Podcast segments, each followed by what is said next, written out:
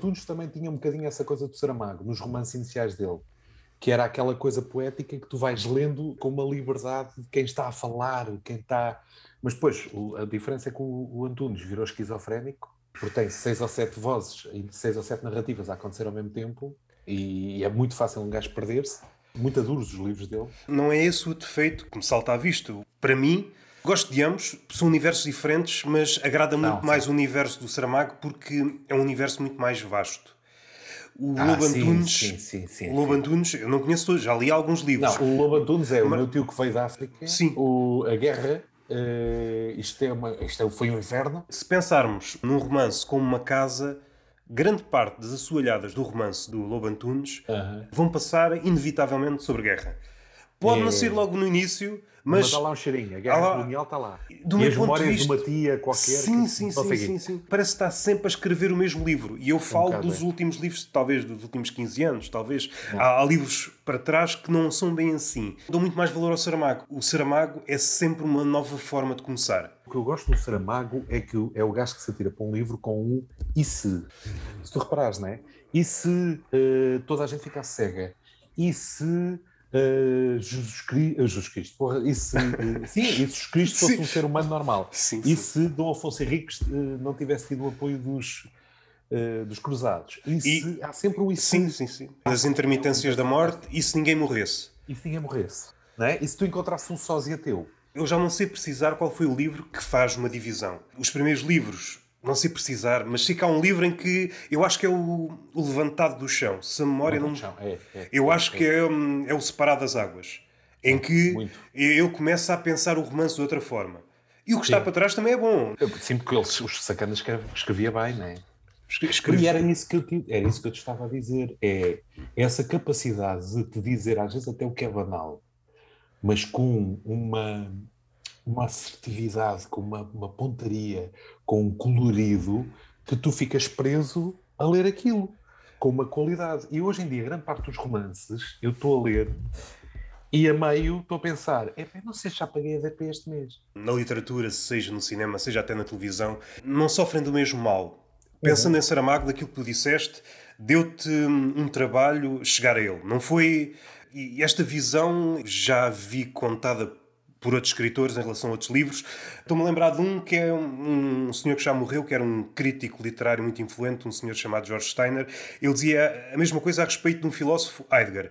Foi esta luta que me fez ir para a Gostar. frente. Há aqui um, um ponto de viragem na relação entre, seja escritor, seja filósofo, e quem está do lado de fora, o leitor. Compromisso já não é a relação que hum, mais importante, mais proeminente. É e não é. Espera aí, espera aí. Sei o que é que estás a dizer, mas a questão não é essa. A questão é. De antes, um gajo dava-se ao luxo de ser duro na arte que fazia, porque se estava a cagar se alguém comprava aquilo ou não. E hoje em dia a regra é diferente, é se não, não vendo. Tu vês isso, por exemplo, nos trailers de cinema. Eu lembro-me quando era mais novo, havia trailers de cinema, tu ficavas, Porra, mas isto é o quê? Eu não vi o filme, nem sei se diz alguma coisa. O, o novo filme do, do Doutor Estranho. Aquilo. É, o universo. Foi aqui, uns 10 trailers. O que é que tu vais ver no filme que não esteja no trailer? Sim, sim, é, sim, é que esta ideia de epá, não podemos deixar de mostrar coisas interessantes porque podemos não estar a atrair o público. Estão pois... lá as melhores cenas, estão lá o, o, melhor. Olha, parecem os destaques do Big Brother. É, hoje vamos ver isto, isto, isto, isto, isto. Pronto, e está ali o grosso. Tu pagas para ver o refugo, é isso? Tu pagas é para, para ver. Os, os, pontos de ligação. Yeah. é um bocado isso. É, é um bocado triste. É. Por isso é que tu tens hoje em dia trailers que demoram 2 minutos e meio, 3, é quase o tamanho. Isso é a duração de uma música, meu. Mas acho que já não estamos aí. Eu acho que estamos na fase em que há múltiplos trailers para cada claro. filme. Foram mais de 10 trailers. Assim, mas onde é que eles vão buscar tanta cena? Nesse universo, eu fiquei espantado com o último Homem-Aranha. Que os gajos conseguiram esconder ali um bocadinho o que será o ponto alto do filme. Os gajos nos trailers conseguiram esconder, o que é muito estranho. Sim, mas eu também acho que tem a ver com o facto de eles já saberem que o filme ia vender bem. Parece-me que a relação mudou. Acho que há sempre um, um lado condescendente, seja na televisão, seja no livro, seja por aquilo que tu disseste de tenho medo de, de vender pouco, estou-me a cagar, já não é uma ideia que agrade para a maioria dos artistas. Não é uma ideia que. Não cagar, porque. Eu tenho aqui uma ideia Alguém há de compreender, seja agora, seja daqui a 10 anos, seja quando eu morrer, eu estou agarrado a esta ideia. E sei que isto vai, vai ganhar adeptos daqui a uns anos. Deixa-me falar disso do outro prisma. Tu achas que hoje em dia uh, teríamos um Pollock na pintura? Um gajo que está sozinho em casa, que deita uma tela no chão e começa a tirar tinta para cima e que insiste num quebrar completo da imagética. Estás a perceber o que é que eu estou a dizer?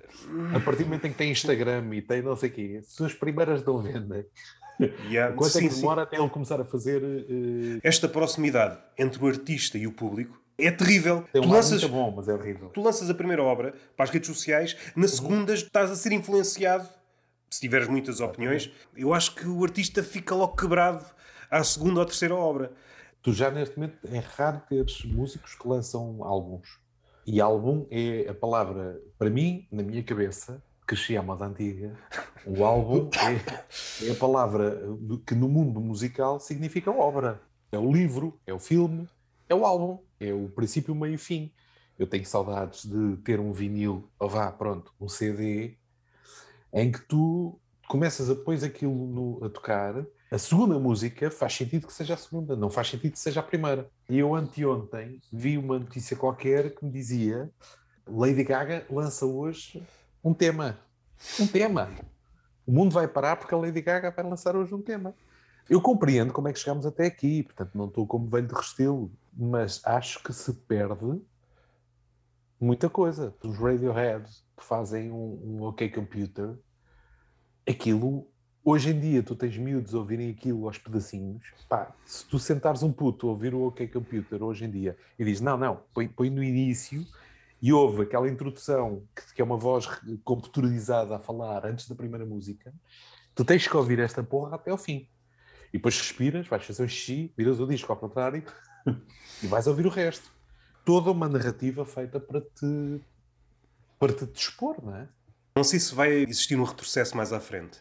Mas nos últimos anos é a impressão que dá, vamos sempre no sentido de a atenção é cada vez mais reduzida. É. A nossa cabeça é, é um zapping contínuo. Nos conteúdos ditos digitais eram maiores, foram reduzindo e hoje o, o que bate são conteúdos muito pequenos, cortes muito pequenos, coisas de TikTok e às vezes ainda é mais perverso. Por exemplo, em, em podcast, alguém que ouve duas vezes a velocidade normal. Não há Ai, tempo. É Isso tu disseste. Se pensarmos numa obra como um todo, num podcast não é só a palavra. Por exemplo, no stand-up não é só a palavra. O silêncio conta tanto como a palavra, é como na música. Então os tempos, caraças. O comediante não pode fazer silêncio. Há um botão para fazer skip e passas logo para a próxima piada. Ao um mesmo tempo, tempo tu tens comediantes hoje em dia, por exemplo, e reparem, isto não é uma crítica, isto é uma observação. Vale o que vale. Tu tens comediantes que põem beats de 30 segundos com legendas, porque há gente que está a ver no Instagram e não está com áudio porque está no meio do trânsito e tu queres que eles ouçam a piada e fazem aquela merda tipo em quatro tempos, parece que estás a ver um, um, um quadrinho da banda desenhada que é sabem o que é que me irrita? PPP, PPP, PPP, PPP, Estão a dar, a dar ao Instagram para ter seguidores que depois, na lógica deles, vão parar a um, a um espetáculo que eu compreendo. E tu tens alguns gajos que vivem disto. O Ruben Branco, que é um gajo que está neste momento no Norte, é um gajo maciço nas redes. Ele é bom, ele é muito bom. E eu paro nas redes e vejo o gajo e rio-me das piadas dele. E vou ver os espetáculos dele porque ele é bom. Eu acho que ele tem muita graça a fazer aquilo que ele faz. É um stand-up comedian muito bom.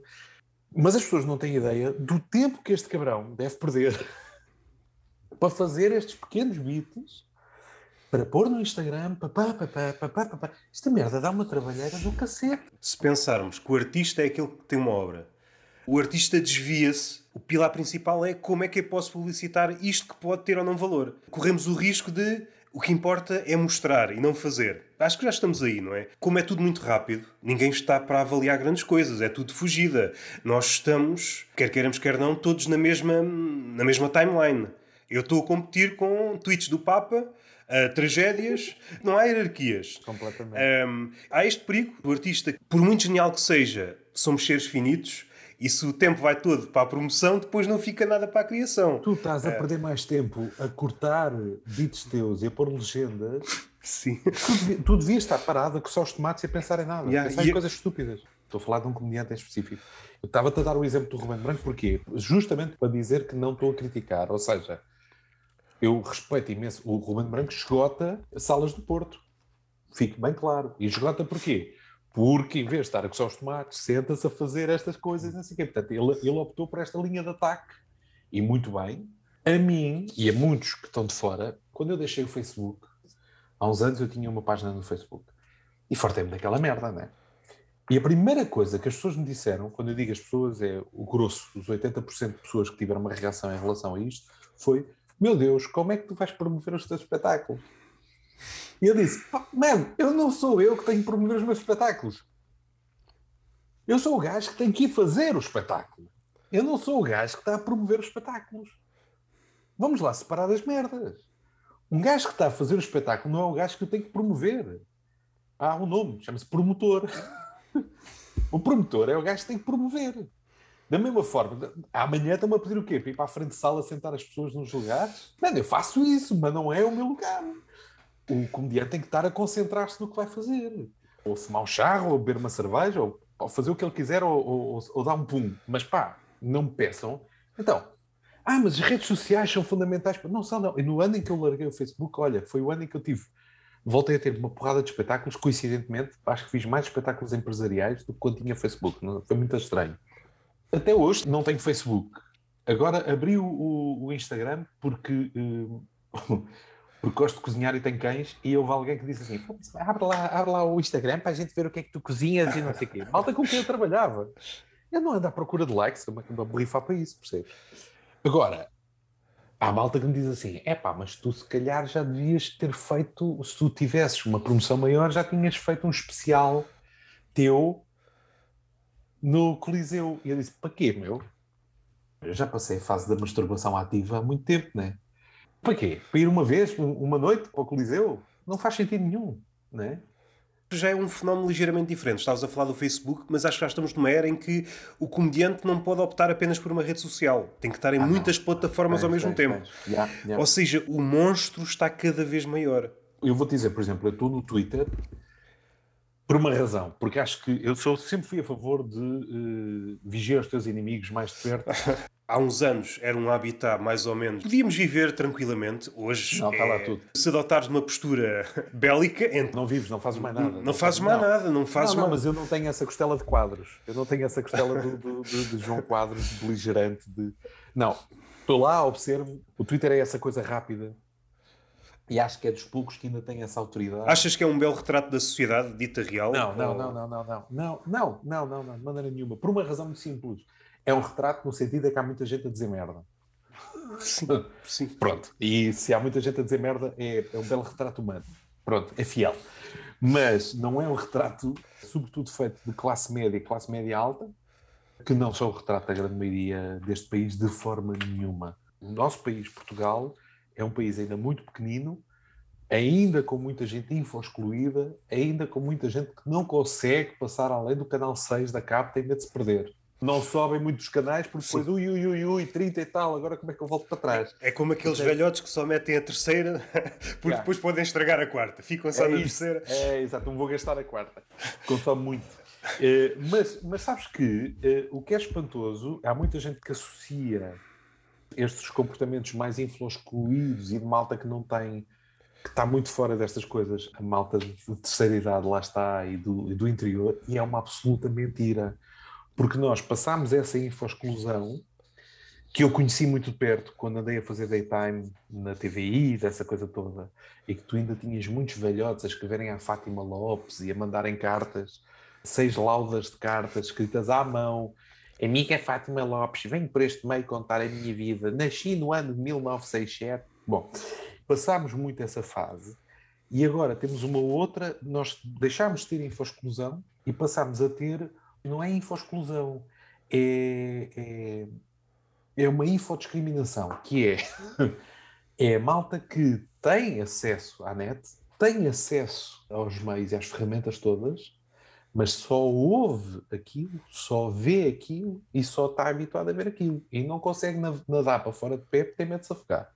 Então, o que é que tu tens? Tu ainda tens muita gente com 20, 30 anos, malta nova, mas que só está numa determinada rede do Facebook, só está numa determinada rede do Instagram, muitos deles não estão, não estão em Twitter, é uma visão que se afunila. E como as máquinas estão feitas para, falando, uh, usando aquele termo do algoritmo, para te dar mais do que tu. Ai, gostas de hambúrgueres? Cabrão, toma lá, toma lá, toma lá, toma lá. Ai, gostas de batata frita? Toma lá, toma lá, toma lá. Anda tudo sempre à volta daquilo e afunila. Então esta malta anda toda muito afunilada. Portanto, não é malta que está info excluída, é malta que está info uh, uh, discriminada. Estão info fechados. Não têm a mínima noção do mundo que anda à volta pode ser um problema quando voltam ao mundo real, porque podem ter essa claro. percepção que o mundo real, afinal, segundo o olhar deles é, é, muito mais reduzido. É apenas aquilo que acontece, seja onde for. Na Netflix, tu vês uma coisa, vês outra coisa, e a Netflix sugere-te, e às tantas pode dar a impressão que só existe três ou quatro tipos de filme. Mas o que é que está a acontecer nos Estados Unidos? Como é que tu tens os Estados Unidos neste momento a voltarem a reverterem toda a lei do aborto? Yeah. É este, é um afunilamento. É malta que está fechada, as palas foram-se fechando completamente. Na Rússia do Putin tem jovens de 20 anos convencidos que a Rússia entrou na Ucrânia para combater nazis que os, os, ucranianos que estão a dizer o contrário são mentirosos, nazis e que, que, que são atrasados mentais. Não sei precisar onde é que isto começa, mas aquela imagem que há pouco disseste do Ruben Branco, não estou a dizer que o Ruben Branco é culpado disto tudo, não. O problema é muito é um que o Ruben é um Branco. Bocadinho. É um bocadinho também. É um bocadinho, sim. Tinha muita graça se o gajo de repente descobrisse que o Ruben Branco tinha estado por trás de uma grande cabala para pôr sim, o Donald Trump no poder. Aquilo que tu há pouco referiste é quase um modelo padrão. Nós somos uma sociedade de gordas. Segundo essa análise às parangonas, decidimos o que está ou o que devia estar no texto. A grande maioria dos temas não pode ser abordada dessa forma. Especialmente quando as parangonas são escritas por grupos de interesse e clickbait, né? Completamente. Tudo, tudo neste momento é feito para clickbait. Yeah. No outro dia estava a ver o noticiário da, da TVI. Pensei que estava a ver CMTV.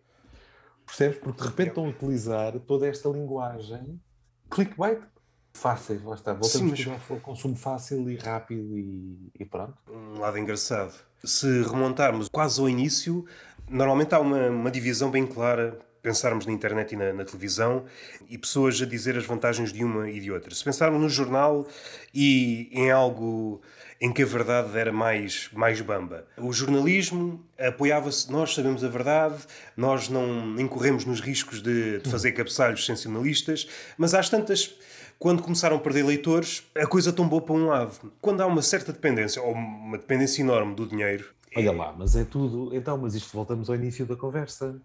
Quando é que tu imaginavas, há, 20, há 30 anos, vá, onde é que tu imaginavas que um cabrão qualquer chegava a uma, uma editora ou melhor, ao contrário, quando é que tu achavas que uma editora ia ter com uma estrelinha qualquer de televisão ou de qualquer merda, dizia assim: Olha lá, bora lá fazer um livro. Temos aqui três ghostwriters, percebes? Escreve-se um livro, e então hoje em dia qualquer gajo comete um livro.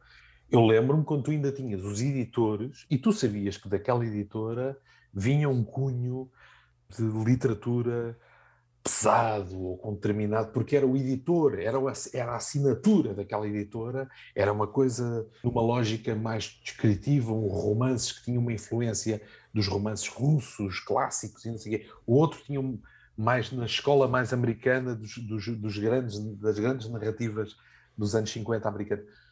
Pronto, e tu sabias, quando tu olhavas e quem é publicou isto? Antes de leres a contracapa, tu olhavas para um livro e tu dizias, epá, isto é da editora tal, isto é da editora tal, e tu já sabias a que nuance, o que é que havia de estar mais ou menos ali debaixo daquela embalagem.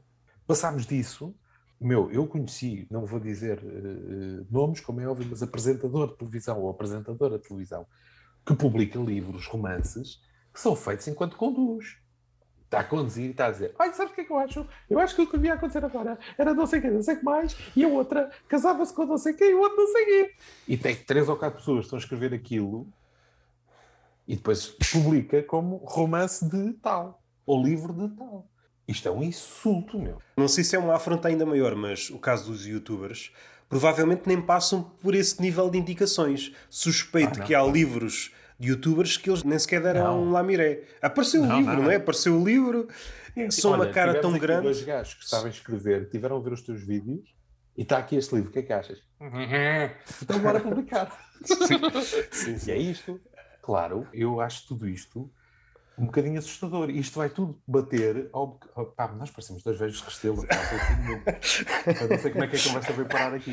Mas uh, faz-me lembrar. Sabes o que é que eu mais desprezo no YouTube? Eu acho que o YouTube é das merdas mais fantásticas à face da Terra. Tenho pena do YouTube não ter aparecido quando eu tinha 15 anos, que eu andei a esmifrar-me durante anos para conseguir sacar acordes de músicas básicas da guitarra, fim, fim, fim, fim, e a tentar sacar a letra. Eu conheci gente que andou a cantar músicas Losing My Religion dos R.E.M. Já ouvi gente a dizer as merdas mais disparatadas. Ninguém sabia o que é que estava a dizer. Era, era o de ouvido. Hoje em dia, tu vais ao YouTube e não só está lá a letra, como estão lá as notas, como há um cabrão qualquer que te diz como é que podes tocar aquilo um tom acima, um tom abaixo, ou que ele automaticamente faz, e te ensina a fazer o dedilhado e tudo. Portanto, o YouTube é uma coisa maravilhosa. Se há uma coisa que eu desprezo no YouTube, mas desprezo, eu se fosse, me dessem qual é o superpoder que tu queres ter amanhã, é o superpoder de aniquilar youtubers que fazem vídeos de reação. Os vídeos de reação são a nódoa mais eu vou estar a olhar para um gajo que diz que está a ouvir pela primeira vez Wish You Were Here dos Pink Floyd. Ao oh, meu cabrão, se tu és maior de idade e nunca ouviste os Wish You Were Here dos Pink Floyd, ou és estúpido, ou tens estado fechado num buraco, mas então não faças um vídeo dessa merda. Ouve a música e cala-te, cabrão. Percebes o que é que eu estou a dizer? É, faz-me uma confusão esse fenómeno tem várias nuances. Não sei se já viste. Isso aí é estúpido, mas há aqueles em que a reação fica-se apenas por estar a olhar. Não é mais Sim, nada. Exatamente. E depois, ei pá, ainda bem que viste. Curtiste. E agora vê este. E agora vê este aqui. Unboxing, não é? É pá, sim. Eu, eu compreendo o voyeurismo desta merda, mas pá. Há poucos dias o, o Hugo Souza foi um podcast e eu depois fui ler os comentários. O Hugo Souza é um dos comediantes que eu, que eu mais gosto. Essa conversa foi. Lá embaixo estava um comentário que me parece indicativo do que é que é a internet. Alguém diz: Gostei muito da conversa, convido o Sarcásio. Que é um youtuber, não sei se estás a par dessa figura. Ou seja, tu gostaste, agora é este. É tudo igual. O Hugo Souza é igual ao Sarcásio. Está tudo como. Uh, houve um músico que é muito conhecido agora, um gajo qualquer da nova geração, convidou. Qual foi? Fez um videoclipe com o Paul McCartney já não lembro quem é o gajo. Fez um videoclipe qualquer com o Paul McCartney e boa de gente no YouTube. É pá, quem é este, este cota que está aqui a entrar? Paul McCartney, é pá, tão fixe. Eu, o melhor comentário que eu vi foi: pá, tão fixe. Este gajo dar uma oportunidade a este cota de aparecer e mostrar agora quem é, estás a ver? Este Paul McCartney vai ter futuro agora. o mal quando tu fazes merdas de consumo muito rápido. É que depois não tens tempo de, de ir às raízes. Eu, quando comecei a fazer rádio, eu tinha pai 15, 16 anos quando comecei a fazer rádio. E lembro-me que na altura, um gajo que está hoje em dia na TSF, que é o Pedro Pinheiro, era o gajo que estava lá como jornalista. E o gajo eh, olhou para mim e disse assim: Olha, a primeira hora, todos os dias, quando vies agora para a rádio, durante pelo menos um mês, a tua primeira hora é vais lá dentro, vais buscar 5 LPs à sorte, porque havia uma discografia à moda antiga, um, quarto cheio de discos, uma sala cheia de discos, tiras 5 LPs à sorte e vais uh, sentar-te, abrir o LP, ouvir aquela merda, picar, picar as faixas. E vais-me dizer depois, ao fim, do, ao fim da semana, dizes-me sempre quais foram os, as melhores descobertas que fizeste. E eu, na altura, não percebi o que é que o gajo me estava a fazer. Percebi, mas. Esquisito. Eu, ao fim da segunda semana, estava completamente viciado, não é? E lembro-me que a meio de uma semana descobri Led Zeppelin, que é o álbum do Stairway to Heaven que não diz nada na capa. Tem um velhote a carregar uma cena de feno, ou lá o que é que é nas costas, que não diz nada. E eu saquei, quando saco o, o, o vinil, vejo Led Zeppelin. Peraí, eu já ouvi isto, eu, gosto, eu conheço isto. E fiquei a ouvir, e de repente, esse prazer da descoberta, da história, da memória, se tu não tens a memória, tu não tens bases. É. E também não tens bases para analisar a qualidade da coisa. Se tu nunca viste os grandes comediantes dos anos 80, para não ir para mais para trás, né? Mas pronto, mas vamos para os, os Josh Carlins no, no, no, pico, antes de. Pronto, finais dos anos 70, anos 80. Se tu não vais para essa malta, se tu não percebes a dificuldade que esses gajos tiveram de transpor, como é que tu hoje em dia percebes comédia riste à mesma. As pessoas às vezes confundem muitas coisas. As pessoas estão à espera que. Estavam à espera, se calhar, que a televisão fosse um meio de entretenimento, sonho de meio de entretenimento familiar. É um negócio meu, é como qualquer outro. É como os jornais. Eu lembro perfeitamente de há uns tempos ter, ter lido uma das poucas entrevistas que foram feitas ao Bill Watterson, que é o criador do Calvin and Hobbes. Perguntaram porque é que o gajo podia ter ganho milhões a fazer. Tu não vês merchandising do Calvin e do Hobbes? Porque ele não quis. Ele nunca autorizou. Perguntaram-lhe, mas porquê? Ele disse: o Calvin and Hobbes é um produto pensado para o jornal, são tiras do jornal, que eu já permito que vão para livros porque conseguem existir como livros individuais, mas é isso, e eu não quero que se massifiquem, porque eu não quero que se transformem num Garfield que de hoje para amanhã eu tenho um Calvin Hobbes preso no vidro do traseiro de um carro a dizer crianças a bordo Calvin Hobbes. Porque ele tinha uma vontade de transmitir, e é, há uma, há uma identificação com o Calvin os putos hoje em dia sabem lá o que é que é um Garfield e qual era. Havia alguma coisa ali no Garfield de mensagem? Está vivo? Só para... O Bill Waters ainda está vivo, ainda está vivo. Tem dinheiro isolado de Montana, um, recusa entrevistas. Mas, mas, normalmente isso é um, um, género de exigência que o autor tem em vida. Assim que morre, muda tudo. Pois. Até em casos que poderíamos dizer. Um caso muito célebre na nossa esfera uh, artística, Fernando Pessoa um, uhum. É até talvez mais perverso, sabendo a vida que ele teve, uma vida vá, mais miserável, e entretanto está em todo o lado. Sim, no café. Ou... À porta do café, como citação, à porta de um centro de explicação, por exemplo, como canecas, está em todos os esportes e mais alguns. Essa prostituição da. Sim, sim, sim, sim. Não sei se ainda é o exemplo, mas acho que é só uma questão de tempo. Tínhamos um poeta chamado Herbert Welder. Ele era contra. Maravilhoso, eu conheço o Herbert Welder. Contra qualquer. Talvez até demais, só queria uma edição por cada cada livro. Mas depois as edições eram compradas por, por não leitores, com vista ao enriquecimento. Eu recordo mais que foi o livro Servidões, uma tiragem duas, dois mil ou três mil exemplares. E depois só podes comprar por milhares a um cabrão que nunca leu sequer. E é isso mesmo, é isso mesmo. Eu percebo o lado dele, mas o jogo foi pervertido o livro não está a chegar aos leitores de poesia. Isto, no fundo, no fundo o homem é sempre um cabrão, arranja sempre forma de perverter aqui o, o jogo. Tu nunca ganhas essa corrida? Não, nunca ganhas. Nunca ganhas. uh, por acaso não ia. Hum, quando pensei no Herbert Welder, não ia para aí. Ia mais na questão de.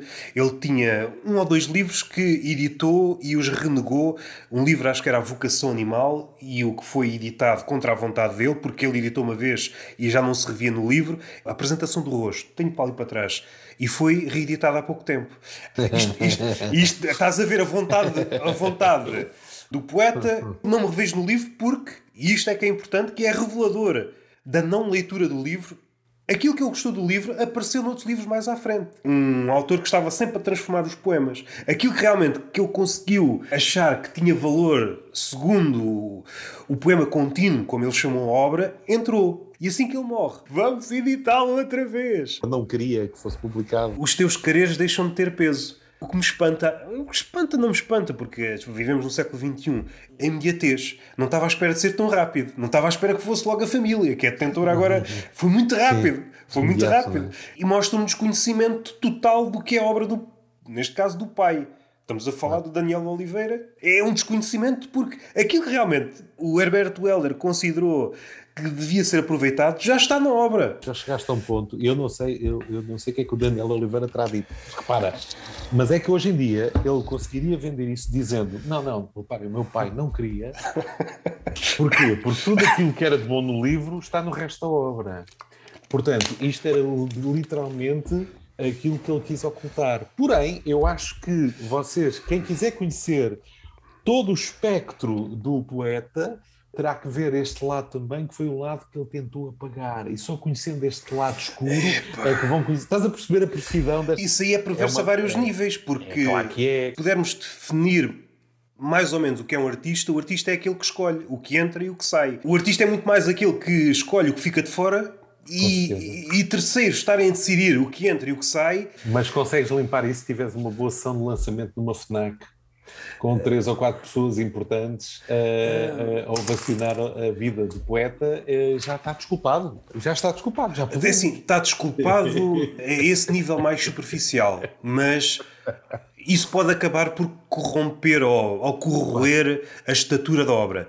Claro que acaba. O outro exemplo é o Fernando Pessoa quando está ciente que está. É claro que isto é sempre difícil, nunca sabes que estás. Em muitos casos não sabes que vais morrer. Se sabes que vais morrer, é pá, aquilo que não queres, queima. Queima porque Sim. se for um escritor ou um poeta mesmo não sendo famoso em vida, mas que o será postumamente, vão aproveitar tudo, tudo, tudo, tudo, tudo, até, mas até é contas. Mesma coisa, mesma coisa de com, com técnicas de, de, de raio-x e de scanners profundos, estarem a ir buscar uh, uh, os esboços que estão por baixo das pinturas. Repara, tu és um pintor no século XIV, não é? E usaste uma tela para seis a sete vezes com merdas, tu dizes eu odeio isto, não é isto que eu quero fazer, até que finalmente encontras a pintura. E passado não sei quantos anos, uns valentes séculos, há um cabrão qualquer que tem um computador avançado e está a dizer e eu estou a ver agora aquilo que ele não queria que a gente... Estou aqui a ver o erro do Leonardo da Vinci. O erro né? do Leonardo da Vinci, exatamente isso, estás a ver? Não achas que é uma espécie de compensação da nossa mediocridade? Tentar rebaixar esses grandes vultos a qualquer coisa mais próxima, mais é, terrena. Não, não, não, é que já nem é isso. É porque se fosse com essa intenção, eu dizia: é pá, é merdoso, mas é intelectualmente até complexo. Não é isso, é só para vender, pá. É que já nem é mais nada, é só para vender. Estás a perceber? E quando tu vais ter com alguém e diz assim: Olha lá, tu já pensaste que ou estás a, expor a obra poética que o teu pai tentou apagar, no fundo, só estás a ser um grandíssimo cabrão que não está a respeitar aquilo que ele queria, como autor e a visão artística que ele tinha do mundo e estás a perverter essa merda toda em trocos. Eu tenho a certeza que quem estiver à tua frente vai ficar pontual insultado e depois aquilo vai ficar a pensar como quem? Olha, olha, olha, olha. Eu a tentar dar aqui uma dimensão completa. Tudo se resume a isso. É, é tudo vender. O caso fica mais gritante quando tocas na poesia e, sobretudo, na poesia de Herbert Weller. A poesia se bem que agora foi pervertida, mas é a arte que está melhor protegida a essas manias demasiado humanas. A relação pois era, pois era, viciante pois era. ao dinheiro tem sempre, ou pelo menos tinha, uma carapaça. Estava um sempre. Poeta era um poeta pobre. sim, sim, sim é, em, em, parte, em parte era, mas também há casos de escritores que foram ricos. Estou a pensar em Proust, era um, era tão rico que conseguiu forrar a casa durante 10 anos para escrever o Em Busca do Tempo Perdido. O jogo é este eu vou arranjar, segundo a minha obra, vou arranjar uma forma de sair do jogo. E hoje já nem sequer há esta hipótese. O jogo é este e eu tenho de arranjar uma forma de jogar o jogo. É mais este o pensamento. É de alguma forma empobrecedor. A arte claro. parece que perdeu as pernas. Assim Olha, já não há forma de. Às tantas é tudo um jogo vão, não é? A arte acaba sempre por perder no fim. Durante uns, uns, anos valentes vivi só da comédia. A partir para aí de quê? 2000 e... ali entre 2003 2004, a série, entre 2003 e 2004 ainda consegui conjugar a comédia com ainda consegui conjugar a comédia com design e com as merdas que eu fazia. A partir de 2004, então esquece. E de repente andei ali uns três anos a viver exclusivamente da comédia. E eu estava, havia alturas em que eu me sentia a sufocar. Porquê? Porque eu já, eu já dava por mim a pensar eu já não pensava o que é que me apetece fazer em termos de comédia, eu pensava o que é que vende em termos de comédia. Porque eu estava a fazer comédia já para pagar a luz, a água, a comida, o carro a casa. Estás a perceber? Era. Já não estava a fazer uma coisa porque achava que, que era o que eu gostava, que, que, era o que eu queria. Já não pensava no que é que eu quero dizer, ou no que é que me dizer. E andei perdido aí durante muitos anos, nesse sentido. Por causa disso. Da mesma forma que eu, eu acho que tu hoje em dia sejas músico, eu adoro o Manel Cruz, meu. O Manel Cruz faz um, um, projetos incríveis em Portugal, é um dos melhores músicos em Portugal e está-se a cagar. É um dos gajos ainda à moda antiga. Percebes? E vai a festivais de música e põe-se em tronco nu e é o gajo que, que lidera ali completamente. E faz um regresso dos ornatos e é um mestre em palco, mas é um gajo que está preocupado no que é que eu quero tocar, o que é que me interessa e conseguiu manter esse foco. E é um foco muito difícil de manter quando tu tens uma sociedade a andar tão depressa e lá está, e tens que pagar renda, água, comida, combustível, é muito complicado. Além disso, que são questões práticas com as quais temos de viver diariamente, não há um lado também um medo do esquecimento? Não achas que este medo ganhou preponderância nos últimos tempos? Estamos mais ou menos cientes da voracidade da sociedade. É tudo muito mais rápido. E Acho isto, que há muito esse medo. Ah. Há medo de, se não aparecer durante uns meses ou uns anos... Ah, há muito esse eh, medo. Ah. Posso desaparecer. Há muito esse medo. Já tive essa discussão com muitos, muitos comediantes, muitos músicos, muita gente, porque acho que isso sente-se muito, especialmente na. Não é só na, na, na arte. Hein? Já conheci gajos que são economistas e que andaram aí com a fazer conferências motivacionais e esse género de gajos. também está um pezinho ali já perto do artista, mas portanto já é uma coisa que o espectro está muito alargado. Mas há muito esse medo do esquecimento, porque lá está, porque está associado aquilo que eu estou a fazer, está dependente dos views, dos likes, das presenças, e daí é que vem esse medo do esquecimento. E o estás a aparecer obrigatoriamente para que as pessoas não te esqueçam é tonto, não é? É muito tonto, é, é, é, é uma coisa muito esperada. Mas repara, eu estou a falar, eu sei disto, eu estou dentro de, de um mecanismo Tu hoje em dia tens na televisão, convidam-se pessoas, quando se convidam pessoas para participar em projetos televisivos, uma das primeiras coisas que fazem, vão às redes sociais ver quantos seguidores é que as pessoas têm. Vê como é que esta merda deu a volta. Diretores de canais vão e argumentam contigo, não, não, mas atenção, que ele tem, ele tem um, um arrasto imenso nas redes. há de haver vários, mas há um documentário na Amazon Prime que acho que é Fake Famous é, uhum. pegaram em pessoas desconhecidas e vamos lá tentar injetar aqui seguidores falsos para ver se conseguimos torná-los influencers à força. Houve um ou outro que desistiu, mas houve pessoas que se ingraram. A partir do momento que aparece com aqueles números que são agradáveis, seja para a televisão, seja uhum, para marcas, uhum, uhum. tu entras no jogo. No documentário percebes, ah, isto é tudo uma farsa. Há um gajo, várias pessoas me atiraram, olha, falando há bocado do que estávamos a falar, Uh, uh, estou-me a dar a mim como exemplo só porque é, é fácil explicar, mas poderia dar outros. Várias pessoas me têm explicado aquilo que estávamos a falar do masturbatório. Pessoas que me perguntam porquê é que tu não fazes um especial. Para já não tenho interesse absolutamente nenhum em fazê-lo. Quando tu vês gajos que fazem, sem lhes tirar este, este valor, mas estão um ano ou dois a fazer vídeos para o YouTube e de repente fazem um especial no Coliseu este gajo vai, estar, vai, estar, vai fazer um espetáculo no Coliseu? Vai, o que é que ele faz? É youtuber. E depois tens malta que vai ver o espetáculo e sai de lá a dizer: Ah, é giro, mas, mas é, é, pois claro, meu, tu foste ver um gajo que estava habituado a fazer merdas que são editadas, não é para 10 minutos de YouTube, ou 5 minutos, ou 6 minutos, ou caraças, e de repente tem que se aguentar uma hora e meia em palco. Ele não tem as ferramentas para se aguentar uma hora e meia em palco, sabe lá, meu o que é que é estar a falar para a primeira fila e para a última fila e para o primeiro balcão, e o que é que é ritmo, o que é que é manter a pedalada, e qual é a importância de equilibrar eh, aqui as coisas, tu não podes manter sempre a bola em cima, tens de ficar abaixo, abrandar o ritmo, subir o ritmo, aumentar a voz, diminuir a voz, quando é que deves mexer, quando é que não deves mexer, porque o público já está a ficar cansado, como é que seguras, como é que não seguras, sabe lá.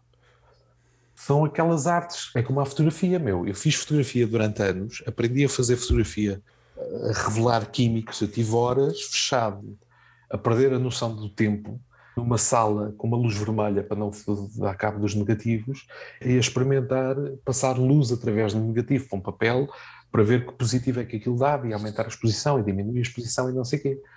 E de repente tu tens malta que fotografa com um telemóvel e és fotógrafo. Não és. Tu podes ter muito talento a fazer enquadramentos e fazer eh, edição e ferramentas hoje em dia, mas tu não és fotógrafo. Tu não sabes aprisionar luz. Eu sei fazer fotografia com uma caixa de sapatos, mesmo. Tu, para seres fotógrafo, tens de perceber o que é que é isso. Percebes o que é que é fotografia. Ah, não, mas. E eu sei que há ferramentas hoje em dia, mas é a mesma coisa do que fazer vídeo, não é? Tu, hoje em dia tens gajos que fazem coisas no, no, YouTube, lá está, coisas no YouTube são muito boas e acham que conseguem fazer episódios para televisão. Não conseguem, porque são ferramentas completamente diferentes. Temos comediantes da nossa praça que andam a experimentar fazer sketches e gravações de vídeo, não sei o quê, de repente olhas para aquilo e aquilo é uma tortura de 11 minutos. Mas como é que esta merda é tão má? É tão má porque estamos a andar. Tem, tem que haver um trabalho de base, de evolução, de crescimento e de aprendizagem. Nós andamos a saltar tudo porque há um gajo que nos promete nas redes sociais que a ferramenta dele edita sozinho. Ao yeah. ritmo da música. Yeah. Estamos a saltar etapas, e nota-se. o lado pouco do compromisso em relação ao teu ofício parece que não atrai muita gente. Disseste a fotografia, seja, seja a escrita, seja o que for, seja sim, o stand-up. Este lado de deixa lá ver o que é que é isto. Sem grandes pretensões ainda. É deixa, isso, deixa lá ver o que é que é isto. Quais são os rudimentos? É tudo muito abstrato, não conduz a nada. Mas reflete-se. E o que é engraçado é que eu andei durante. Eu, quando estava a trabalhar na TVI, apanhei muitas vezes estagiários, putos que saíam da universidade e chegavam à televisão para fazer um estágio e vinham com uma atitude meu, dá-lhe a taça já. Sério, eu ficava espantado com alguns que entravam, a peito feito, e tu de repente perguntamos, então o que é que tu fazes? Pá, eu vou fazer televisão. Então, mas quais são os teus eh, projetos? Pá, eu agora quero começar aqui, mas gostava de daqui a um ano estar a apresentar um programa. Hum? Percebes? Ou então já quero estar a dominar as merdas. Tu vais ver os básicos e dizes assim, ok, então bora lá falar de televisão. Olha lá, o que é que quer dizer RGB? É. RGB. É, é, ah, havia uns que sabiam. Então, mas qual é a diferença entre RGB e SMIC? Porquê é que a televisão funciona em RGB? O que é que é uma lente, meu? Porquê é que é importante tu saberes se esta merda está filmada com uma 50mm ou com uma 80mm? O que é que é profundidade de campo? É, é como em rádio, é como em música. Mas aí tocamos noutra ideia que é, que é muito a mais abrangente. não é um plugin, não é? É muito mais abrangente. Por acaso já tenho ouvido vários comediantes a, a tocar nisto. A teoria é, é pouco sedutora pegando naquilo que disseste anteriormente, uhum. casa muito com a memória. Tu precisas ter fundações porque a memória é uma construção à altura. Se tu não construís, e além disso, é aquela construção invisível, tens que ir lá para baixo. Não é glamouroso uh, construires o, a estrutura da casa, mas tens que. Nada. É aquele tempo que é necessário, que não é visível, às vezes não se vê nada, uhum. mas é necessário para que depois consigas construir claro. alguma coisa. Sente uma frustração muito grande porque não consegue encontrar soluções sejam criativas, sejam práticas, ou seja, sejam soluções técnicas, ou sejam uh, uh, soluções uh, criativas. Vamos passar isto. Nós estamos aqui, eu acho que estamos aqui com uma conversa, se calhar demasiado. Vamos, vamos dar aqui. Generalista, generalista. É, deixa-me dar aqui um exemplo mais concreto. Eu sempre adorei cozinhar. É uma das coisas que me fascina. A evolução da comida, a história da comida. Eu fico fascinado. Antes de adormecer, dou por mim a imaginar quem é que terá sido o primeiro gajo que decidiu provar um, um caracol. É preciso, é preciso haver ali alguma coragem ou muita fome para dizer, não, eu hei de conseguir cozinhar isto se eu lhe pusesse bolalho e, e, e está de ser um petisco. Epá, é um caracol. A gastronomia, na, na sua gênese, é tentativa e erro. Quantos gajos é que morreram a comer Sim, sim. Até yeah. ver um que diz não, mas espera aí, vale a pena tentar mais sim, uma vez. Sim. Já morreram 10 esta será que vale a pena? A mas há um que diz, não, mas isto com manteiga é mesmo bom, bora lá dar mais uma tentativa. yeah. é, é, é, um ato de, de, é um ato de amor humano extraordinário, que é tu confeccionares uma coisa, perdeste tempo, para alimentares os teus, os que estão contigo, para sentares à mesa. O peixe-balão é altamente tóxico.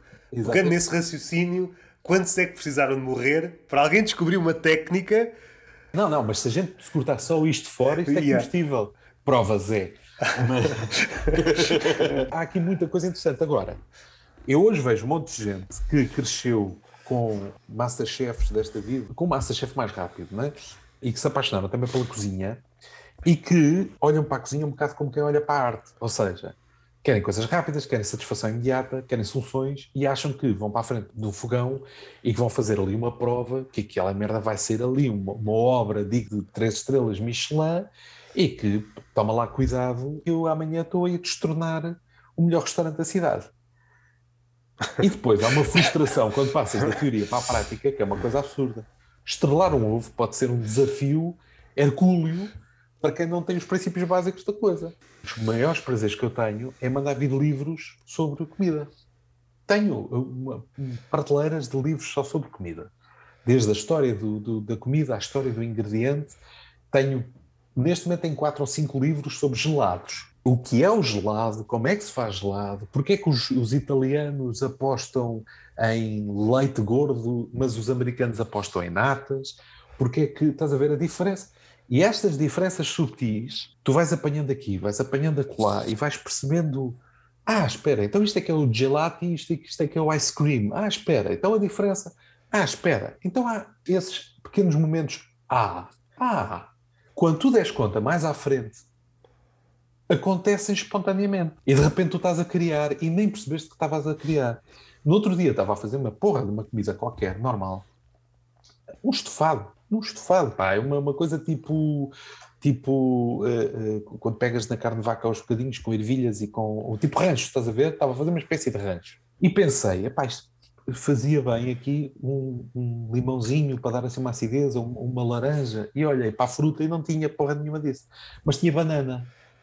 E lembrei-me, um dos melhores caris que eu conheço leva banana, que é o segredo, é o ingrediente secreto, é a banana que se desfaz completamente e dá-lhe um travo doce, corta o picante e envolve ali, e é das melhores receitas que eu conheço. Porquê que eu não meto banana aqui? E meti banana e foi um estrondo. Isto nunca aconteceria ao fim de, dos meus primeiros seis meses a aprender cozinha. Percebes o que é que eu estou a dizer? Provavelmente nos primeiros seis meses a aprender cozinha tiveste vários períodos de frustração. É que não estará aí o ponto também decisivo. A forma como nós lidamos hoje com a frustração não é diferente. É claro que sempre houve pessoas que não souberam, não sabiam ou não sabem lidar com a frustração, mas parece-me que é uma prática recorrente não há forma de, de tirar sumo da frustração. Pior, tu tens toda uma sociedade que acha, que te está a tentar convencer que não, não mereces a frustração. E sim, sim. Tu abres o Instagram e é tu vês gajos a fazerem speed drawings a óleo e que sai um retrato humano excepcional e tu pensas assim, mas este gajo, eu vou comprar, eu vou comprar tintas de óleo. eu vou comprar tintas de óleo e um pincel. Eu vi aqui um gajo a fazer um retrato humano em, em 10 minutos, que ficou uma coisa maravilhosa, aquilo é básico quem inventou a tinta, a pintura a óleo, merecia ser refogada a óleo, porque é uma tortura descomunal. É uma tortura descomunal. É como a guitarra. Eu tenho duas guitarras aqui, nesta sala onde estou a falar contigo. Tenho aqui duas guitarras que eu adoro tocar. Eu nunca digo a ninguém que eu toco guitarra. Está calado, meu. Nunca. Estás maluco?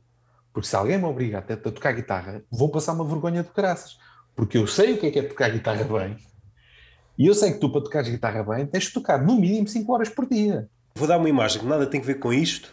Lembro-me num documentário, estava um biólogo a falar, o objeto de estudo dele era pinguins. A questão dava a volta disto, como é que ele os consegue distinguir? Para um leigo, os pinguins são iguais. Eu não estou a pensar nas espécies, estou a pensar numa colónia de pinguins, tu olhas para os pinguins... Só, é, são pinguins. É. Quando tu te aproximas de algo ou de alguém, as diferenças, que podem ser muito subtis, vão aparecendo à tona tu precisas estar muito tempo, dedicar muito tempo a uma coisa, ou a alguém, ou a um animal, neste caso o objeto de estudo era o pinguim, para começar a, não, aquele tem ali aquele bico, aquele não, uhum, é mais uhum. aquela pena, uhum. que não, não sei se é pena que se diz no pinguim, mas aquela coloração na pata não é este tipo claro. de. Precisou de estar eh, dedicado durante centenas ou milhares de horas. Mas aqui voltamos àquela conversa de início que estávamos a ter, que é, eu não sou fazedor de livros, mas lá está, começa a ler um romance eu vou dar um exemplo concreto. Aquele gajo, aquele escritor catalão que fez um sucesso muito grande há uns tempos com A Sombra do Vento. sim, sim, sim, sim. Uh, sei quem é, nunca li, mas estou, estou a par do, do Eu li esse primeiro livro. É giro. Tem coisas ali interessantes, ok? É giro. E depois o gajo lançou um segundo livro, toda a gente maluca a vender aquilo, os escaparates da Bertrand, com fotografia muito bonita. E eu fui feito estúpido e comprei o livro. E comprei o livro e na terceira página estou a ler o livro e digo assim: opa, então, mas isto é o gajo, é um gajo que para atingir alguma coisa na vida está a fazer um acordo com o diabo. Não há nada mais clássico na literatura do que o gajo que faz o acordo com o demónio ou com algo que simboliza o mal profundo para conseguir ser brilhante na sua área e depois, quando é brilhante na sua área, esse mal profundo vem reivindicar uh, aquilo que ele não estava à espera que estava no acordo que ele assinou. Isto é das coisas mais básicas da literatura e da história humana e que cada vez é mais real nos dias que correm, não é? Malta que assina um acordo de olhos fechados, sem ver as, as letras miúdas, e depois, e depois quando dá, dá conta, vendeu a alma ao demónio. Estou nas primeiras quatro páginas do romance e digo assim: ui, cheira-me que este gajo está aqui a querer disfarçar uma história que é só isto. E ele estica, estica, estica, estica, estica, para no penúltimo capítulo fazer a revelação. Xará! Era afinal o diabo. Meu, eu nunca um livro foi tão bem usado como a sandália de, de, lareira, percebe? Percebo esse fenómeno. Acontece com, com relativa frequência no, no stand-up.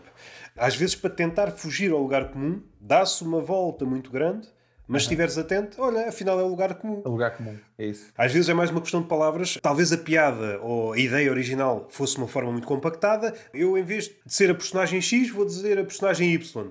Já não é bem igual. Dá uma volta muito grande, muito grande. Exatamente. Sim, sim, eu, eu acho que. E tu tens muito isso na, na comédia hoje em dia. Torna-se complicado, por exemplo, se tu vais a um Lisboa Comedy Club e estás a ver seis ou sete comediantes diferentes a irem para palco e tu de repente, e há gajos muito bons hoje em dia, porque ainda bem, não é? que a coisa se disseminou, mas há muitos que vão para palco e que tu percebes, este gajo está a tentar ter uma atitude rocker, uma atitude blasé, mas o sumo da piada o que é que é? O que é que é a piada do gajo? Durante muito tempo havia malta que achava que me insultava quando dizia que eu era o gajo que eh, era muito bom encher chouriço, entreter uma sala, mas tinha poucas piadas por minuto. Havia muita gente que achava que isso para mim era um insulto. Quando a minha visão sempre foi essa gente malta não faz a porra da mais pequena ideia de onde é que eu venho e do que é que me interessa fazer na vida. E eu olho para o stand-up como o entretenimento. Quem paga bilhete para ir ver stand-up, paga bilhete para se sentar ao vivo e rir-se, e divertir-se, e descontrair-se. O poder estar ali e brincar com as pessoas, e se eu durante meia hora tiver a encher chouriços, e tiver toda a gente a rir, e no final as maltas saírem e dizem assim, mas o gajo falou de quê? E ela diz, mas não faz a puta da mais pequena ideia, mas teve muita graça, a gente riu-se, mas, mas realmente o Cabral não disse nada, é o melhor elogio que alguém pode fazer. É como eu me sentar a ouvir uma música do Keith Jarrett, eh, um álbum de, de piano. Eu estou a ouvir e, estou, e de repente desligo ao fim de 3 minutos e o Cabral levou-me com ele e tu ao fim de 15 minutos dele a improvisar no piano, tu voltas e dizes assim, mas o que é que eu ouvi? Não faça mais pequena ideia. Uma espécie de transe que... Foi ótimo, foi divertido, sinto-me ah, refrescado, sinto-me aliviado, rime, as hormonas andaram aqui todas aos saltos e estou ótimo, não é um insulto, isso é um elogio. Entendes o que é que eu estou a dizer? Em relação ao crowd work, tu realmente és um mestre, podemos chamá-la arte, ou é um, é um exagero? Ou, ou pelo menos não, é, um exagero, é um exagero chamar-lhe arte. É um, é um engenho. Pá, uma das é, ferramentas de quem, quem, está em palco. Sim, se usares como ferramenta, eu acho que sou, desta é a parte, eu acho que sou bom a manobrar essa ferramenta. Estive a, reouvir algumas coisas. Dia mal com o Joel. Acho que foi no Conta-me Tudo. Aquela experiência, na altura disseste traumática, não sei se ainda é traumática, do Pai Natal que entrou a meio. É, é, é, é. Foi, foi traumática, mas ao mesmo tempo foi, foi pôs-me no lugar. Tu és um comediante, estás a fazer um espetáculo de comédia para uma têxtil. E tu és só o palhaço que está contratado aqui, meu. Tu não és uma estrela, mano. Tu és o. És, Podias ser tu, podia ter sido o cantor Pimba que foi agora para para o Big Brother. Cabrão, tu vieste pelo cheque, vão-te dar o cheque. Percebes o que é que eu estou a dizer? Na altura não, na altura fiquei fedido. Na altura estou a meio de, um, de, uma atuação minha, entra um Pai Natal e interrompe-me porque é o chefe da empresa que quer distribuir presentes, fiquei fedido com falta de respeito. Não é falta de respeito, a festa é dele, meu. A festa é dele. Eu devia saber para onde é que me estava a ir, meu. Então, mas é todos a brincar se pensarmos naqueles grandes comediantes norte-americanos, por acaso não sei se o. Agora estava aqui a pensar no Chapéu e ele foi vítima agora aqui do. Agora, não sei se estás a par do. Estou, estou, estou. Então. O Chapéu é um gajo que me enerva porque é um gajo que eu acho que neste momento se julga mais do que é.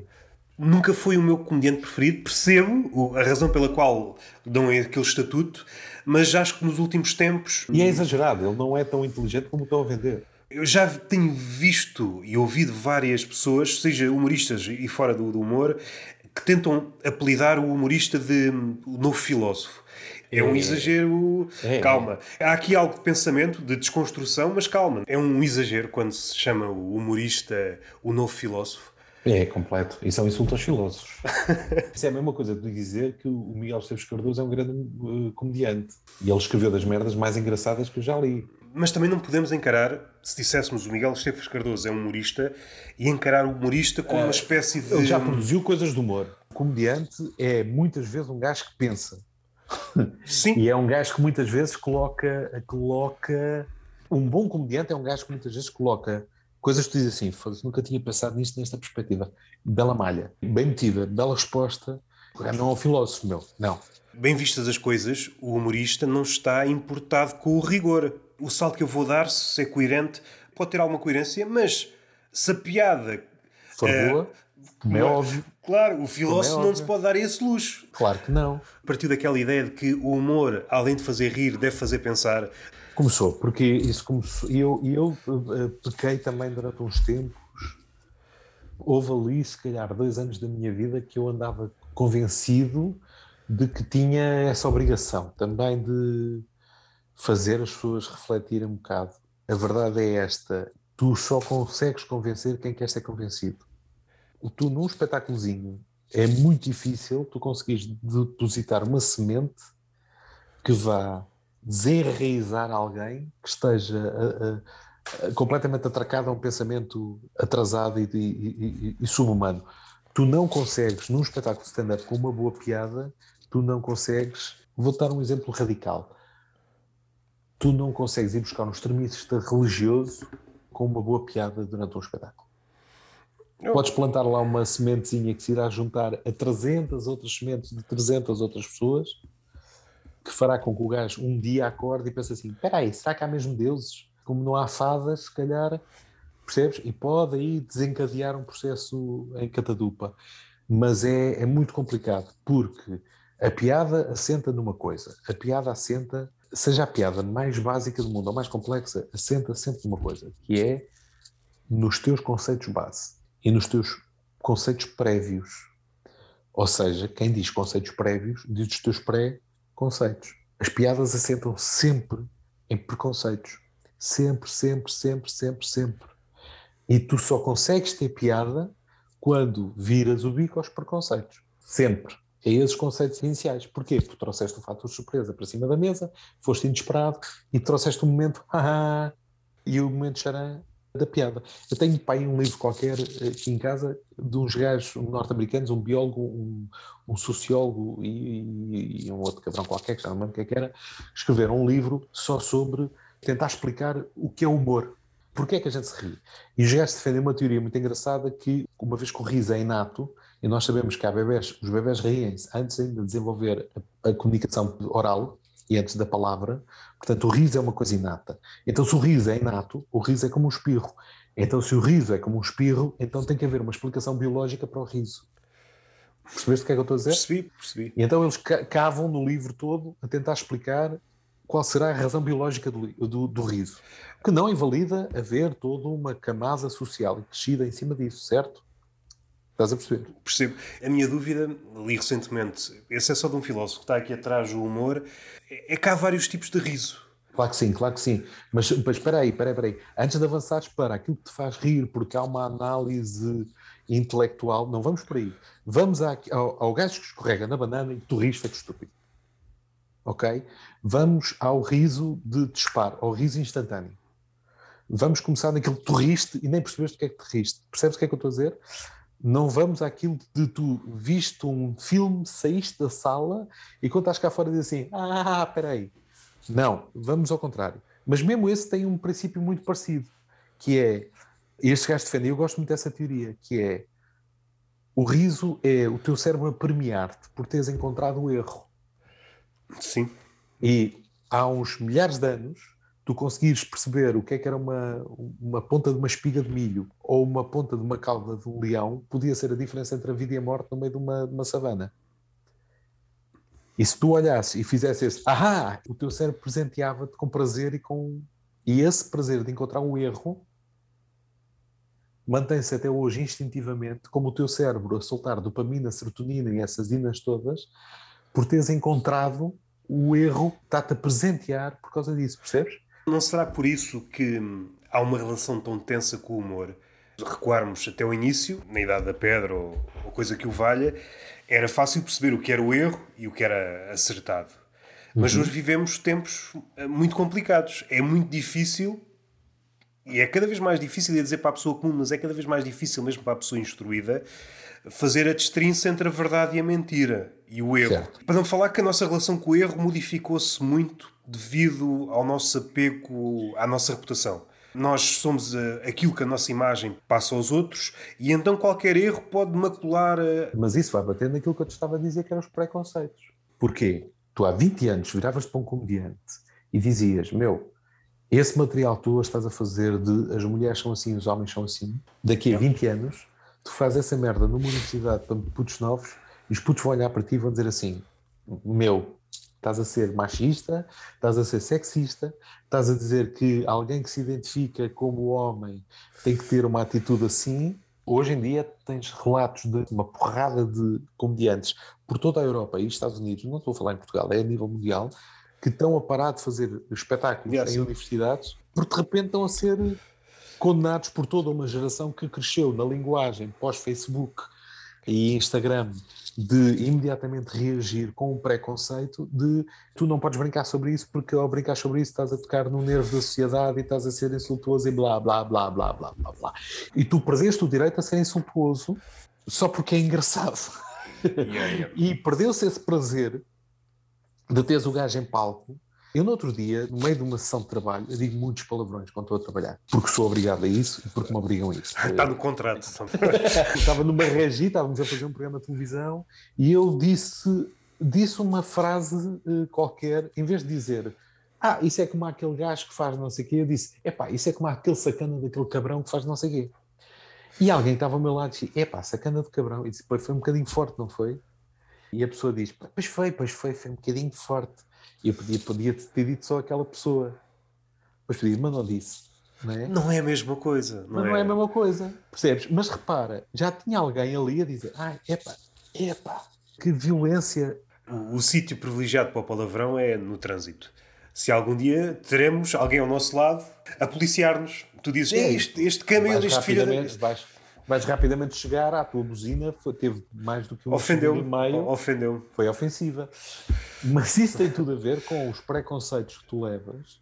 E a verdade é esta: acho que durante muitos anos se fez comédia de merda e eu fiz muita piada de merda. Esse argumento na sua gênese, agrada-me. Mas depois na prática eu vejo, Sim, claro. esses, vejo, vejo as alternativas a serem tão medíocres como aquelas que eram Sim. condenáveis. E eu assim, então, mas estavas a propor uma melhoria e estás a fazer exatamente a mesma coisa. Às vezes o que muda é o visado da, da, comédia. E assim, é pá. Mas é engraçado, ainda vês as pessoas a incomodarem-se com a coisa. Dá vontade de fazeres aquele exercício do bora lá só chatear esta gente, só dizer merda que é como aquele comediante britânico que, que, faz aquela piada em público do, do como é que tu fazes com um homossexual tenha relações heterossexuais. Uma vez na vida. Esfregas a vagina de uma mulher com fezes. O... e mas o gajo faz todo, todo um crescimento é, do most insulting joke uh, e ele diz, vocês não vão querer que eu diga, vocês não vão querer que eu diga, até que o público é obrigado a dizer. E é, é inacreditável como é que nós perdemos de repente a noção de que isto é só comédia, isto é só uma piada, que alguém pode fazer uma piada. Eu vi pessoas, isto é verdade, eu em Portugal vi pessoas a ficarem ofendidas porque alguém fez uma piada sobre como é que o menino Jesus andava a distribuir presentes, que era trabalho de exploração, trabalho infantil, e que era aquela coisa estar exposto ao frio, vi pessoas a ficarem escandalizadas como é que você está a fazer piadas com o menino Jesus. E isto foi tipo há três anos, meu. É agora. Se as pessoas não separam estas águas da mesma forma que as pessoas acham inacreditável que um, um, um filme tenha uma cena qualquer violenta e fica toda a gente muito escandalizada porque de repente a série tornou-se ali muito, muito violenta, depois toda a gente a procura, né? porque quer ver a cena violenta perdeu-se muito esta. O, acho que se perde muito este fio do que é que realmente é importante. E lá está. E volta tudo a bater no, no Herberto Helder, que tem todo o direito de não, de não querer que coisas que ele escreveu sejam vistas, porque eram, no fundo, ensaios para coisas que ele estava a fazer a, a, a seguir. Tu tens todo o direito também de, como ator, como comediante, como músico, de subir a palco e de experimentares e experienciar. E o público tem todo o direito de não gostar. Agora, se tu não gostas de um comediante, se tu não gostas de um ator de músico, levantas-te na puta da sala e vais-te embora. Se tu não gostas do que o músico está a fazer, não compras o, a música dele, não compras o álbum ou o single do Spotify ou what the fuck, e não ouves não gostas da, da, linguagem como um filme ou de uma série está a usar, não vês. Eu, num mundo em que há tanta oferta, vai fazer outra merda qualquer. Mas as pessoas dedicam-se a entrar em forma bélica com isto porque acham que estão a ser paladinos da justiça, na verdade, para conseguirem mais likes no, no Instagram, não sei quê. Mas o, o silêncio não é tão facilmente politizável. Hoje tudo é politizado. Pelo menos à superfície. Bem vistas as coisas, ninguém está importado com nada. É mais uma, mais uma batalha de egos, de, de galos com cristas assim fictícias. Aquilo que há pouco disseste em relação ao riso do bebê, eu parece-me que é, é muito aquilo que acontece. O riso do bebê normalmente é diferente do adulto porque ele ri-se não com a surpresa, mas com o facto de haver um padrão. A cara do adulto apareceu outra vez. E eu acho que este tipo de riso, que é próprio das crianças, dos bebés sobretudo, está a passar para os adultos. Hoje já não nos rimos tanto com a surpresa, porque a surpresa tem a possibilidade de desvirtuar o nosso mundo, o nosso edifício das certezas. E isto torna tudo muito perverso porque às tantas ninguém está a rir verdadeiramente. O ah, comediante sim, está a dizer as, as, verdades que nós queremos que ele diga, nós rimos de faz sim, de conta. Uma perversão, é. O comediante faz de conta que está a fazer comédia, o público faz de conta que está a rir é pá, não digas surpresas, porque podes dizer alguma coisa que me afete e eu não quero ser uh, surpreendido com nada. Eu tenho a minha visão e a minha visão está certa de uma ponta à outra. Ali há poucos dias, dos casos mais engraçados do cancelamento, há uma escritora, não sei dizer o nome, mas ela era professora de qualquer coisa e uhum. ganhou em 2020 o prémio Orwell. É o bastião da, da, liberdade de expressão. Pelo menos é isso que tentam promover com o prémio. Sim. E então o que é que aconteceu? Aquilo era um livro de memórias. No decorrer do livro ela tinha, referindo-se a alguém asiático, tipo com os olhos amendoados. Ah, pá, o que é que. O que é que. Oh, explodiu um, aqueles linchamentos do Twitter. Não sei se chegaram a retirar o prémio, mas a editora que publicou o, o livro uh, já não lhe publicam mais livros. E isto é muito engraçado se apreciares o contexto. Ganha um prémio é.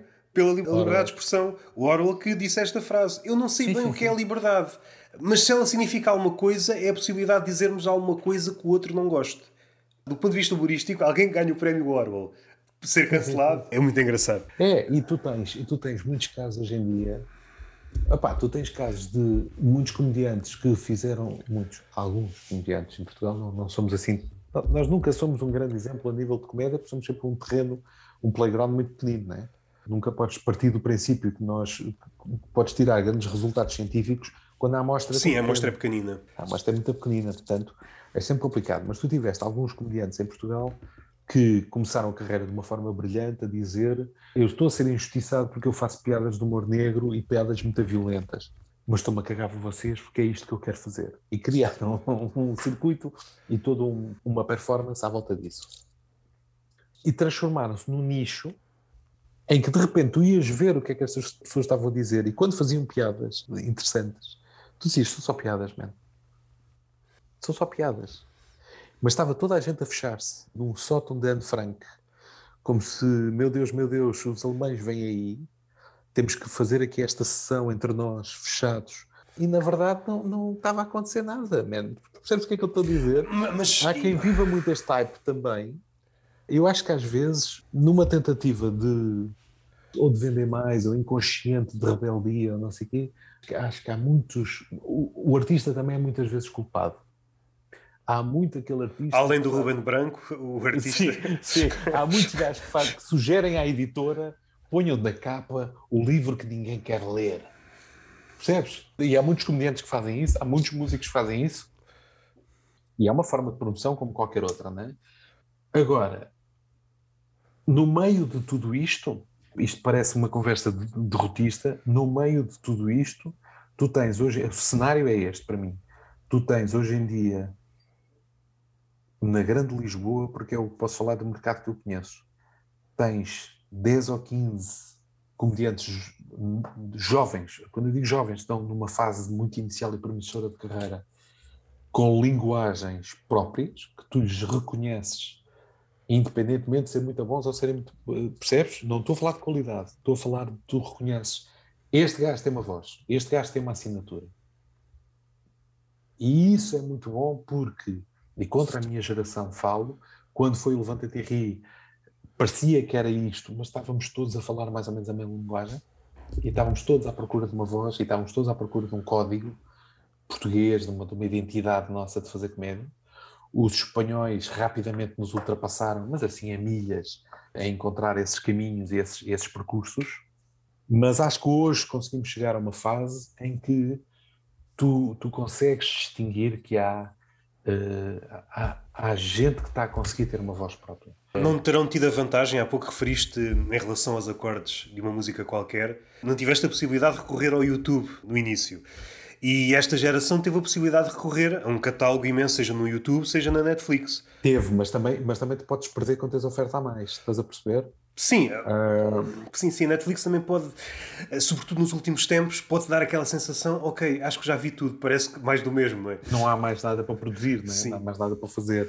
Olha, o exemplo da guitarra é muito bom, porque um gajo hoje em dia começa a tocar guitarra, tu chegas rapidamente ao YouTube e tu vês, tens putos com 8 anos a fazerem escalas na guitarra, uma coisa a tocar em peças clássicas na guitarra que são de outro mundo, e tu dizes assim, meu, mas este puto tem 14 anos ou tem 10 anos, e eu estou aqui, quer dizer, eu nunca vou chegar a este ponto. E então pegas na guitarra e encostas.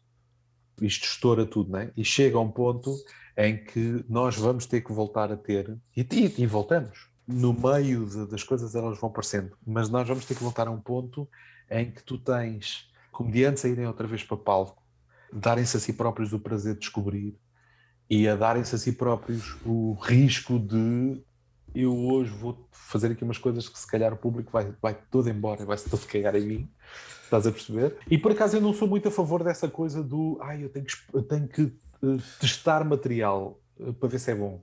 Isso para mim é uma mentira, uma, uma das maiores falácias da comédia. Um comediante que diz que vai para palco testar material é uma, grande, é uma grande treta. Tu não podes estar a testar material. Tu podes estar a testar o ritmo, a entrega, tu podes estar a testar a abordagem.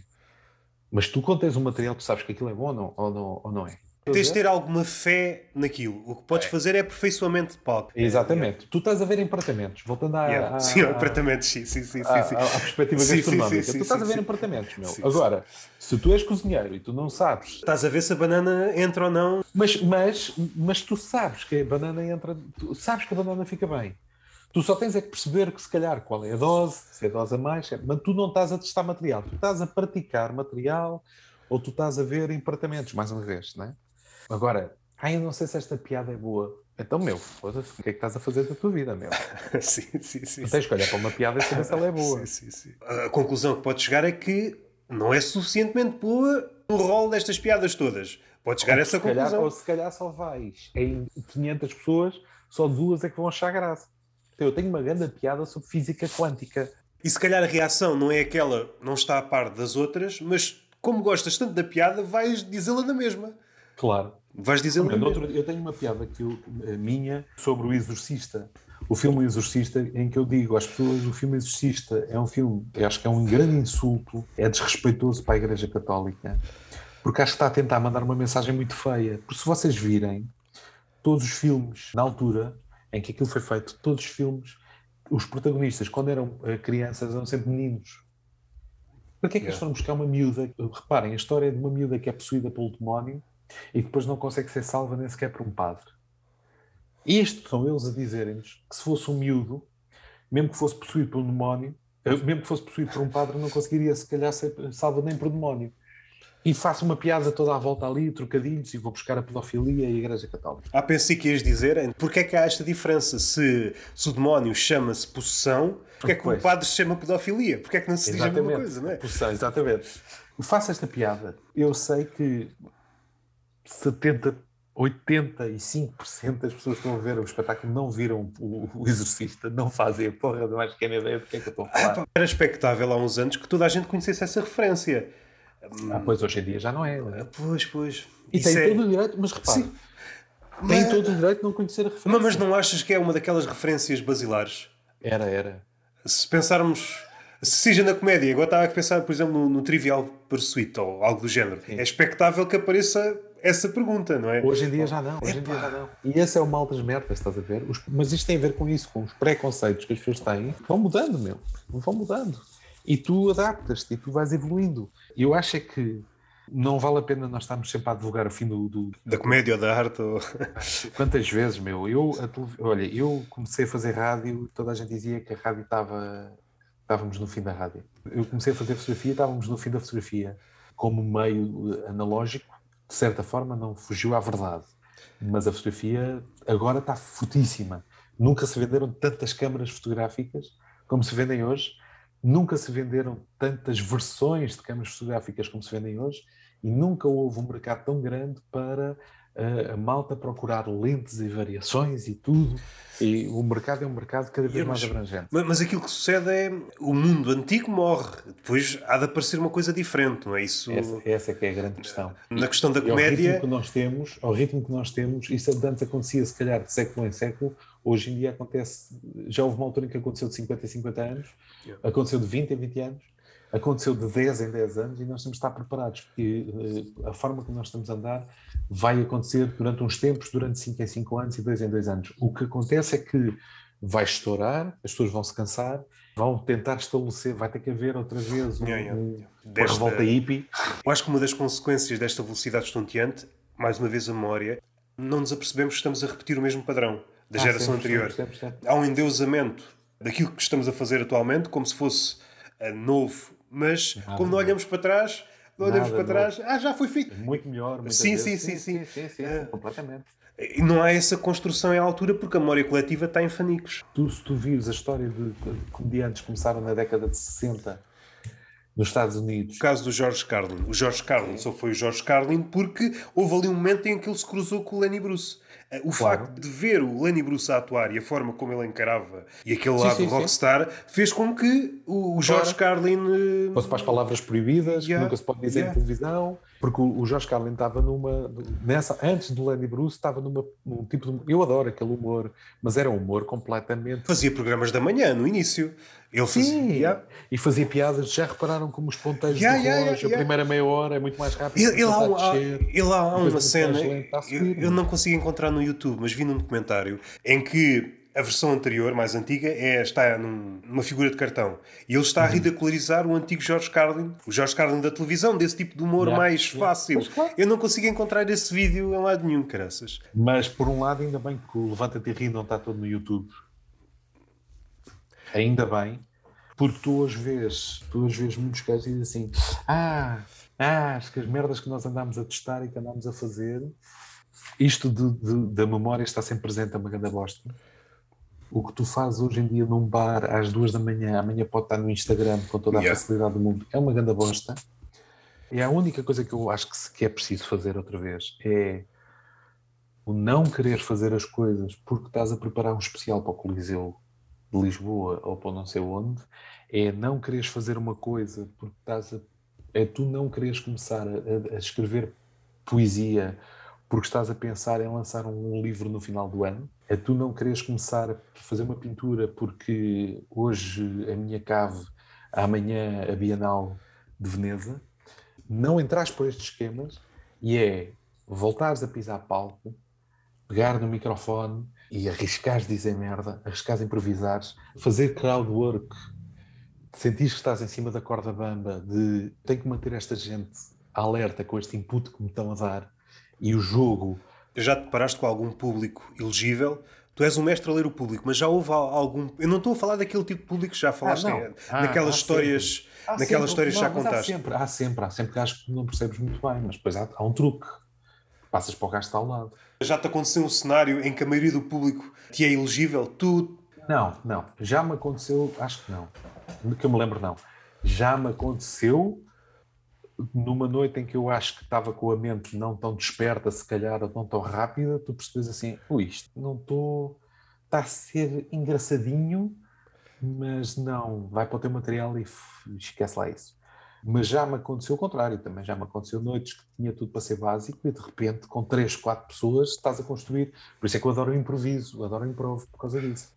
Agora, acho que, acho que tem que haver um bocadinho isso, estás a ver? Acho que, tem que temos que voltar àqueles tempos em que havia uh, um café pinguim no Porto, onde na cave se lia, o Caldas lia, dizia poesia encostado a uma mesa de bilhar, e as pessoas iam lá e ouviam poesia como uma coisa nova, merdas que foram escritas em 1900, mas como uma coisa nova e, e aquilo tinha um impacto neles e acontecia só naquela noite, naquele momento e morreu e tinha ficado na memória e tu tinhas que preservar aquilo na memória e temos que voltar um bocadinho a conseguir esses pequenos momentos em que tu dizes, foda-se, eu ouvi uma música tão boa e andas a tentar trautear a coisa para não te esqueceres porque não tinhas um, um, um telemóvel à mão que te identifica a coisa no momento e fica imediatamente ali gravado essa vontade de procurar e de pesquisar e de encontrar, tem que voltar a, tem que, temos que voltar a trazer isso um bocadinho. É a única coisa que falta, só porque estamos numa idade em que é tudo tão rápido, tão distribuído tão rápido, tão fácil, se a gente não mete algumas dificuldades às pessoas, é a velha história. Se tu pões um menu de,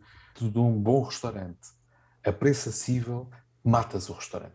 Um restaurante 5 estrelas, um restaurante 3 estrelas Michelin, é um restaurante onde tu tens que pagar dinheiro por aquela merda tem que te custar para tu chegares lá. Não, é uma vez que eu venho aqui e provas, mas tens que parar e dizer o que é que estou a comer. Porque se tu entras numa de que entraste ali, comeste ali, comeste não sei o quê, já nem sabes o que é que provaste, onde é que não provaste, é tudo igual ao livro. Para imaginar o cenário em que um restaurante com estrelas Michelin eh, vendia cervejas a 50 cêntimos. Pois, exatamente. É a mesma coisa do que na comédia. Eu sou totalmente a favor dos clubes de comédia e tenho ido ao Lisboa Comedy Club e adoro. Mas é importante que quem lá vá pague para entrar, pague para comer, seja obrigado a pagar para estar lá a consumir aquilo e que leve com um comediante que não gosta, e depois com um comediante que gosta muito, com outro que gosta menos e com não sei quê. Mas é importante que custe, que tenha um custo monetário, que tenha um custo físico, que tenha um custo de resistência para que as pessoas sintam que são premiadas.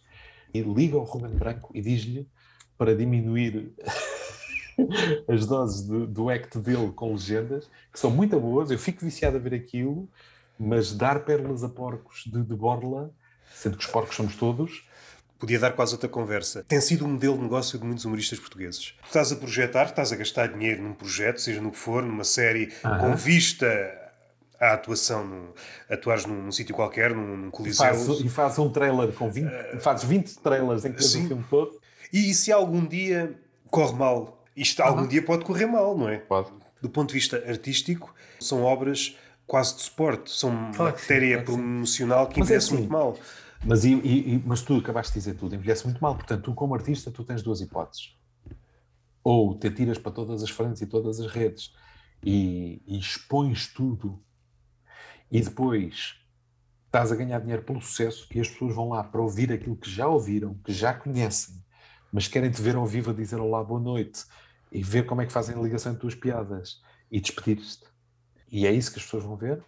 Ou então tentas fazer o fenómeno de Tochas, como lembro-me quando o Tochas, quando começou, que ninguém sabia quem era aquele gajo, mas ele andava a fazer furor pelos, pelos teatros, que era um gajo que fazia comédia em rua, toda a gente sabia que o gajo era muito bom, muito antes do Freeze, que o lançou para a Freeze.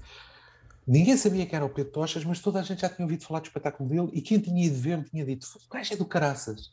E esse, esse bruá do que é bom tem que voltar a acontecer em tudo, e é bom que haja... É bom que o Herberto Helder não queira mais uma edição, e é bom que haja filhos da puta a aproveitarem-se da coisa e depois a venderem, porque mesmo que haja um filho da puta a vender, não se deixa perder valor à obra. E mesmo que seja um valor acrescentado falso, por causa dos especuladores, não estás a perder valor não estás a perder valor e a verdade é que no máximo pode acontecer é tu morreres e depois haver um filho de cabrão a, a, a, ganhar lucro em cima da tua obra. Uma boa forma de terminar a conversa. Se puderem, queimem tudo o que fizeram em vida, um bocadinho antes sempre, de morrer. Sempre, sempre, sempre. Sim, sim. Caso contrário, pode haver uh, sempre abutres. Para terminar, um minuto desses momentos que há pouco estavas a dizer, desses momentos memoráveis. Tiveste algum, seja enquanto humorista, seja enquanto público, no Comedy Club que não ficou gravado e que, e que guardas aí na memória? Não tens uh, muito tempo para falar, tens dois minutos não, para falar. Vou-te dizer, houve uma noite uh, em que, uh, num espetáculo de comédia, estava a fazer aquilo, aquilo que eu gosto de fazer, que é vou deitando material e enquanto interajo com o público e de repente pergunta a alguém vi alguém que estava muito uh, cabisbaixo no meio de, de, três ou quatro pessoas e perguntei, então pá, se não estás a gostar, o que é que está a acontecer? Ele diz, não, que meu pai morreu ontem. e morreu de cancro. E eu parei e tive para aí seis, seis 16, se calhar, minutos a falar com a pessoa, caguei para o espetáculo, sobre. Então morreu, mas como é que foi? Isso é difícil. Eu já tive várias histórias de cancro na família, é uma realidade que eu conheço. E tive só a falar com ele como pessoa. Pá, foda-se, foi fedido, não foi? Estás-te a aguentar? Como é que é? Essas pessoas estão contigo? Vieste cá para curar. E de repente comecei devagarinho a fazer piadas sobre cancro. E sobre. E de repente, ao fim de uns 20 minutos de estarmos todos a rir com aquilo, ele já estava a fazer piadas sobre como o pai tinha morrido com cancro. E estava-se a rir, e, e, e eu, quando cheguei a casa, chorei que nem uma Maria Madalena, quando percebi que tinha feito provavelmente a minha melhor atuação dele vida. Porque tinha ajudado alguém a, a purgar.